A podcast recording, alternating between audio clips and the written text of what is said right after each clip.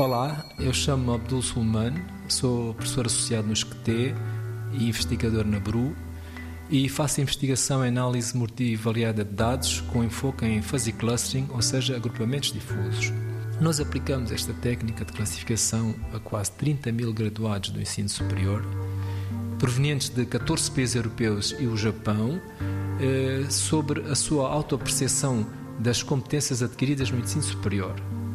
Eh, o inquérito que usamos fazia parte do projeto Reflex e consistia em 19 questões sobre as diversas dimensões das competências, respondidas numa escala de 1 a 7.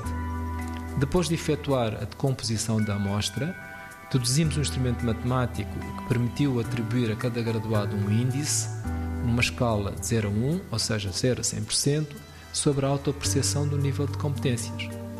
Ao agrupar os graduados por país, verificamos que os austríacos, os alemães e os portugueses ocupam, por esta ordem, o pódio em termos das competências adquiridas no ensino superior. Os franceses aparecem em último lugar no grupo dos países europeus. No outro extremo, isto é, com valores do índice substancialmente mais baixos, encontramos os japoneses. Ora, isso poderia querer dizer que, comparativamente aos europeus, os japoneses se sentem menos preparados após a graduação. Eh, nós não pensamos assim.